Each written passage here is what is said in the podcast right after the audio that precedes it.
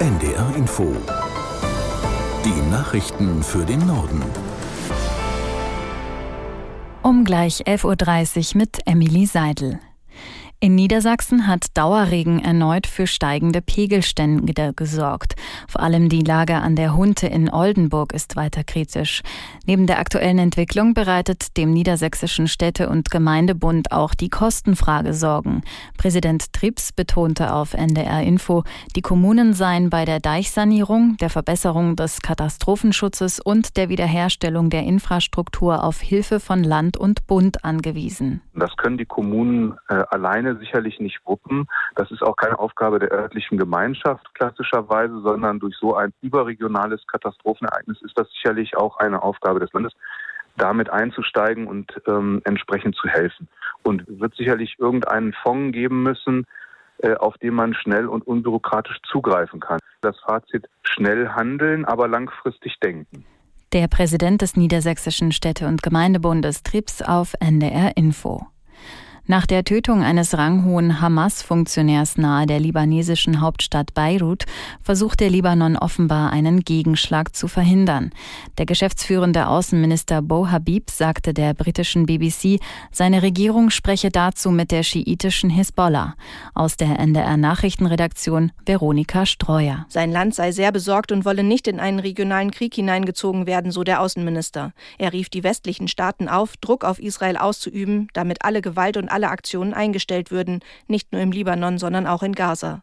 Auch die UN-Truppe im Libanon, UNIFIL, rief die Hisbollah zur Zurückhaltung auf. Die Mahnung richtete sich ebenso an Israel. Eine Eskalation hätte verheerende Folgen für die Menschen auf beiden Seiten der Grenze, so UNIFIL.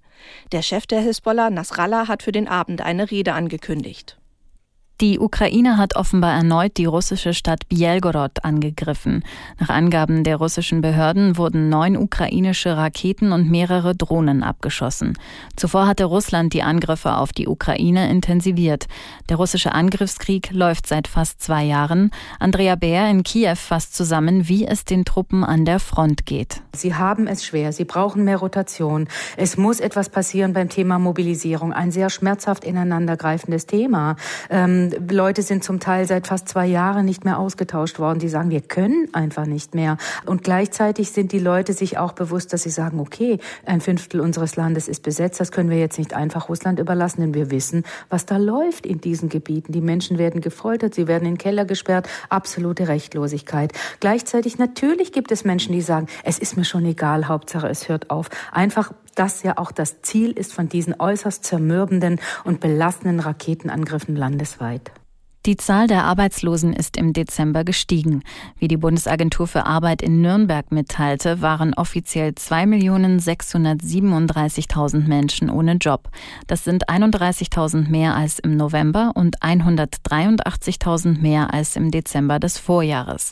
Die Arbeitslosenquote stieg leicht auf 5,7 Prozent. Auch die sogenannte Unterbeschäftigung ist erneut gestiegen. Sie berücksichtigt neben den offiziellen Arbeitslosen auch Menschen, die kurzfristig erkrankt erkrankt sind oder Fortbildungsmaßnahmen absolvieren. Die Zahl lag im Dezember bei 3.484.000. In der Türkei hat der erste große Gerichtsprozess im Zusammenhang mit den schweren Erdbeben vor knapp einem Jahr begonnen. Elf Angeklagte müssen sich für den Einsturz eines Hotels und den Tod von 72 Menschen verantworten. Unter den Opfern waren 26 Schulkinder aus Zypern. Die Staatsanwaltschaft wirft den Beschuldigten, unter ihnen der Hotelbesitzer, unter anderem bewusste fahrlässige Tötung vor. Gutachtern zufolge wies das Gebäude schwere Baumängel auf. Am 6. Februar 2023 hatten mehrere Erdbeben den Südosten der Türkei und Nordsyrien erschüttert. Alleine der Türkei kamen mehr als 50.000 Menschen ums Leben. In Großbritannien haben Assistenzärzte den längsten Streik in der Geschichte des staatlichen Gesundheitsdienstes begonnen. Die Mediziner wollen für sechs Tage lang ihre Arbeit niederlegen. Die Gewerkschaft British Medical Association erklärte, die Moral im gesamten Gesundheitswesen sei auf einem historischen Tiefstand. Ärzte haben in Großbritannien im vergangenen Jahr bereits mehrfach gestreikt, um mehr Geld einzufordern. Der staatliche Gesundheitsdienst NHS hat seit Beginn des Streiks 2023 insgesamt 1,2 Millionen Termine abgesagt. Mehr als 7,7 Millionen Menschen suchen in Großbritannien auf Wartelisten eine Behandlung. Das Militär in Taiwan hat nach eigenen Angaben vier verdächtige Ballons aus China über seinem Gebiet entdeckt. Drei davon hätten die Inselrepublik südwestlich eines Luftwaffenstützpunktes überflogen. Aus Peking Benjamin Eisel. In den vergangenen Wochen hatten die Behörden in Taipei immer wieder chinesische Ballons in der Taiwanstraße gesichtet. Die 180 Kilometer breite Meerenge trennt die demokratisch regierte Insel vom chinesischen Festland.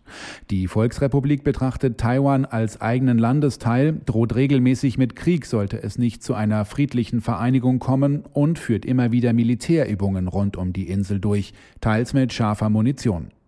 Die Vorfälle mit den Ballons erinnern an die Ereignisse vor einem Jahr. Die US-Luftwaffe schoss Anfang Februar einen chinesischen Ballon ab, den die Vereinigten Staaten für einen Spionageballon hielten.